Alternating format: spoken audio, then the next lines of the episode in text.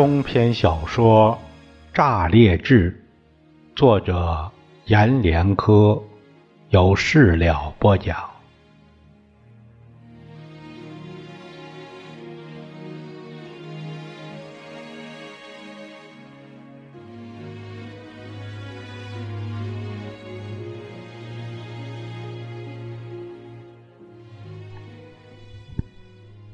当美国、日本的汽车制造商决定落户到爬楼山脉时，新加坡的建筑业、韩国的电子产品和手工小商品，还有澳大利亚的矿产业、法国的服装和生活服务业、德国的公路、铁路、桥梁、交通总公司、意大利的服装、皮包加工厂。西班牙的体育商品制造商，来自非洲肯尼亚的黑木工艺雕刻业，巴西的烤肉、咖啡、橄榄油，纷纷涌到炸裂这个内雨城。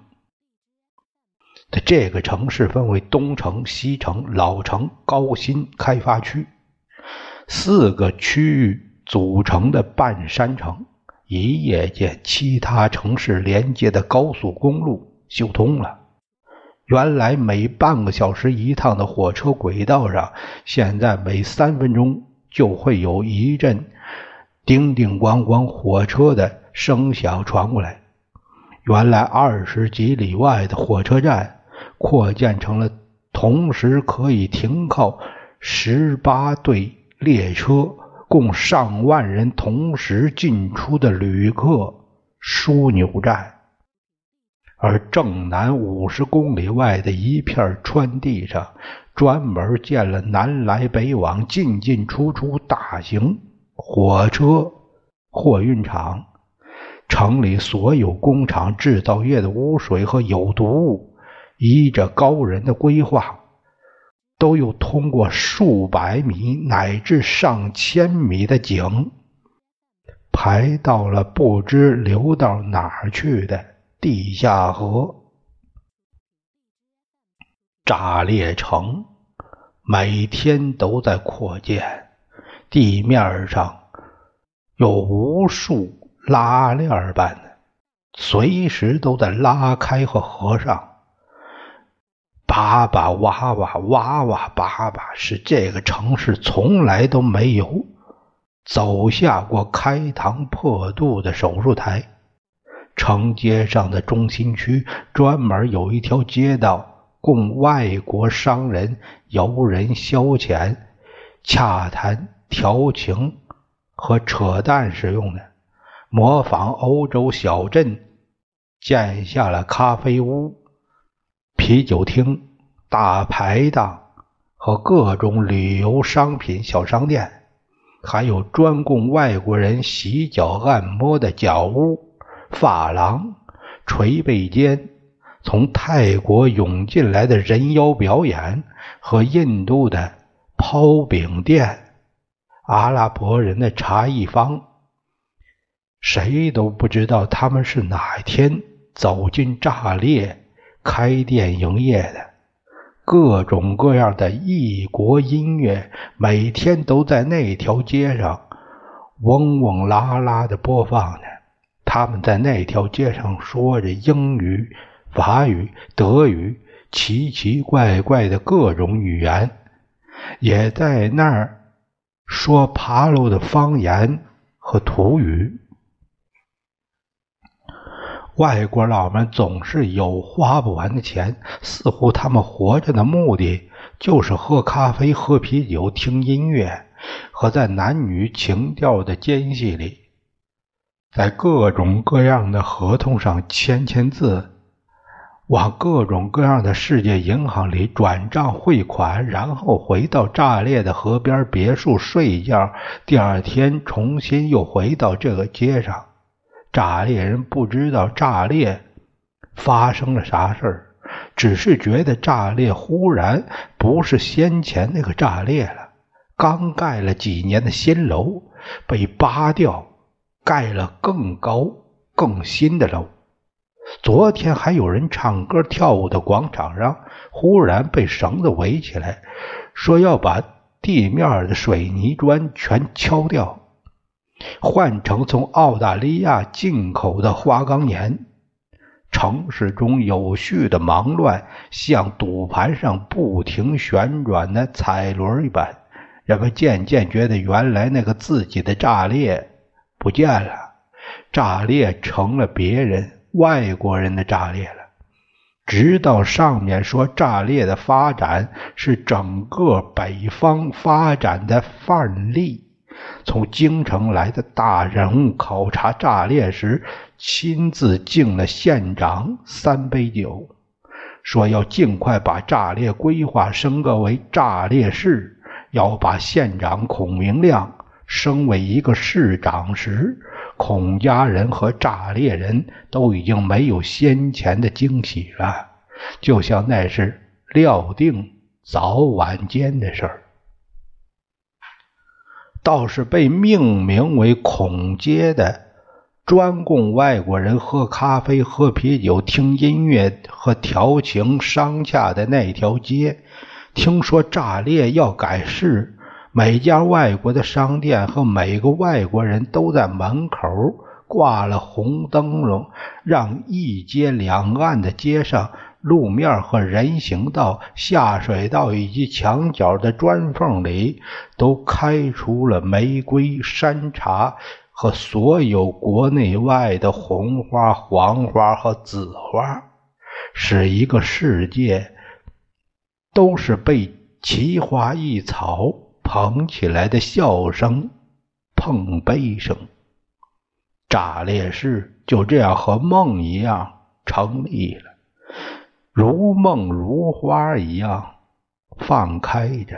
只是炸裂宣布邮县改市那一天，全城都为炸裂的繁华庆贺时，朱颖把自己锁在家里，喝闷酒，抽闷烟他开始。抽烟喝酒了，他为男人孔明亮，不经他努力和知道，就能在不知不觉的三年间把县改为市，把孔县长变成孔市长。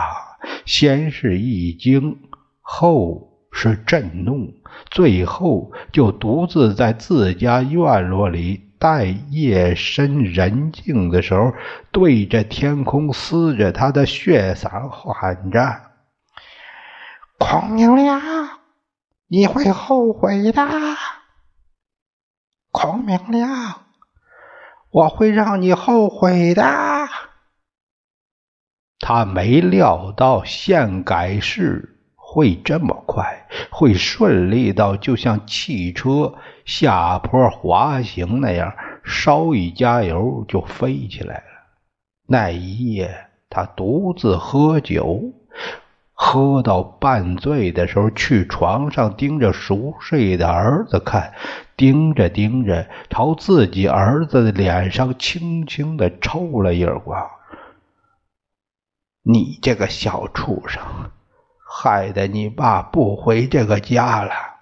大事小事不和我说，不和我再商量了。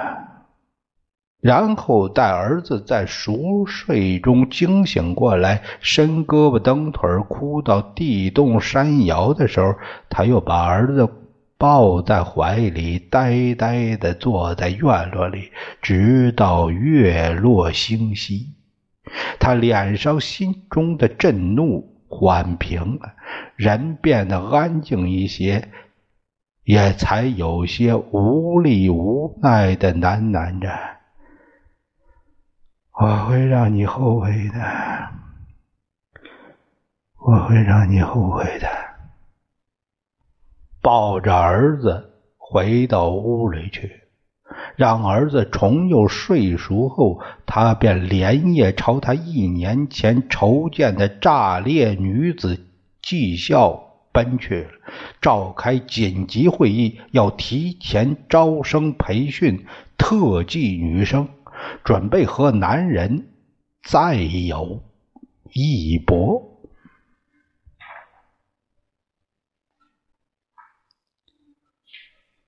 孔明辉不知怎么就当上了镇民政办的主任了不知怎么就当了县民政科的科长了又不知怎么就当上市城市扩展局的局长了。当上局长那一天，千百千百的爬楼人要把户籍从农民。改为炸裂市的居民时，队伍从市中心的城市扩展局一直排队到市外郊区间。他们拿着原为农民的户口本，提着感谢和送礼的土特产，像花生、核桃、木耳、香菇等等，脸上都挂着感激的笑。等待着那些办公人员把他们的农民户口收起来，再发给他们一个城市的居民户口本和印有自己照片的身份证。我们这就成城里人啊。那些拿到新户口本的人从城市扩展局的大院走出来，看着那棕红色的小本子，相互问着，又相互回答着：“我们从此就他妈不是农民了。”哼！他们说笑着，把本子举在空中，给那些排队还没领到。市民户口的农民看，随后就拐进村边的饭店大吃大喝了。为庆祝，喝得酩酊大醉。还有一下从农民改为城里人的人一激动，心脏病突发，人还没到医院死了，整整半个月。城市扩展局忙着。为县改市后把成千上万的农民户口转为市民户口的事儿，为了防止因为喜庆突发心脏病、脑溢血，医院的救护车就停在城市扩展局的大院里。如此，还是因为过度兴奋，死了十七个，急救过来一百二十八个。他们就这么换了户口，成了市民，就把提来赶集的物品放在办理户口者的办公桌边，或者是交代那里负责填表、审批、盖章的人员那里。怎么能不收礼呢？我们都成城里人了，天大的桩事儿，收不收啊？你们不收，我我把礼品扔脚地上啊！只好就收了。桌边、窗门后边、屋里、院里堆的到处是农民们为变更户口送来的土特产、烟酒，用几个搬运工人不停的从城市扩展局大院拉着朝城市扩展局的仓库里送。有的想借机把计划生育超生的孩子户口报上来，就在那烟的盒里塞了很多钱；有的想把远在深山的亲戚户口迁到炸裂，戒指、项链、坠子就朝那管户口的口袋里塞，说：“给你一把花生吃，哎，吃个瓜子吧，回家剥一剥。”那真物。就塞进那人口袋了。明辉的办公室在城市扩展局的大院最中间，因为必须先有他的签字，你才可以领表、填表、审批、交钱、报批，最后再有他的签字，你才可以领到炸裂式的户口和身份证。因此，那屋里礼品堆的到了房梁了，都。最后，礼品把他和所有工作人员的办公桌都从屋里挤到院子里了，腾出那些办公室当礼品屋。结果还是放不下，就把那些礼品又堆到城市扩展局的大院内，堆的香烟顶到了院子的一棵树枝上，烟味儿把那棵老榆树的枝叶熏黄了，让那棵老榆树有了烟瘾后，很多年每天都必须拨一包香烟撒在树下面，不撒香烟，榆叶就蔫蔫的卷叶死了。院那边的榆树相对的是棵柿子树，买的酒都堆在那树下边，因为那个季节正是柿子飘红的时候。那年树上生长的柿子全有一股酒香味儿，连吃三个柿子就会醉倒在树下边。到了榆树下。不能再堆香烟，柿子树下边也堆不了各种红酒、白酒的时候，明辉就不再办公，而是站在城市扩展局大院的门口，亲自把门，不让那些送礼的人走进院里办户口。站在一张高凳上，一眼望出去，看见那为办户口送礼的队伍长有几公里，弯弯曲曲绕到。广场边上，尾又摆到郊区外。为了阻止这些送礼的人，明辉去三哥明耀那儿叫了八个年轻的退伍军人守在门口上，凡是手里提东西的，一律不准走进城市扩展局的大门。最后事情才算消停下来，才没有人再提礼物朝院落里走了。户口就这么一家一家办，炸裂式的人口就这么雪球一般的滚大着。过了一个月以后，差不多依着政策，那些该转为城市户口都已经算城里人。这时候，全城都在传说市长孔明亮的小弟孔明辉患有一种精神病，你给他送礼，他会把礼品扔到河边上。把钱塞在他手里，他会抓起来把那钱扔你身上。人都愕然了，都知道明辉患了精神病。有人想看看他是真的有病还是假有病，就在上班的时间里，在城市扩展局大院门口看着他走着来上班，迎着他叫了几声：“孔局长，孔局长。”他不悦地立下来。别叫我局长好不好？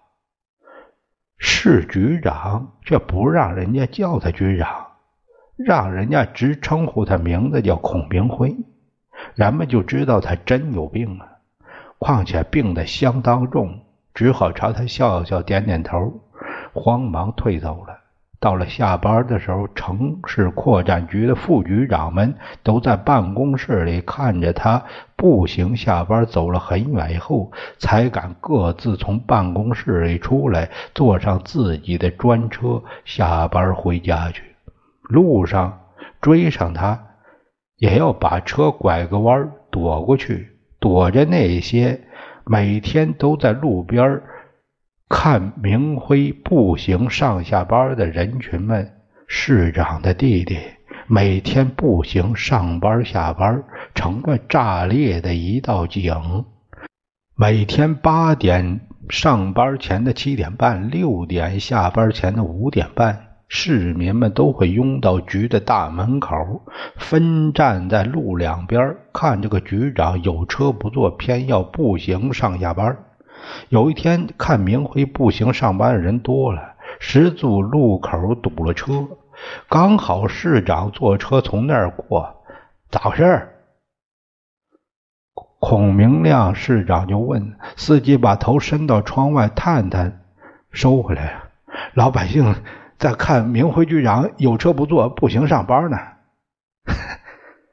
市长每天来看孔局长。步行上班的比广场看升旗的还多。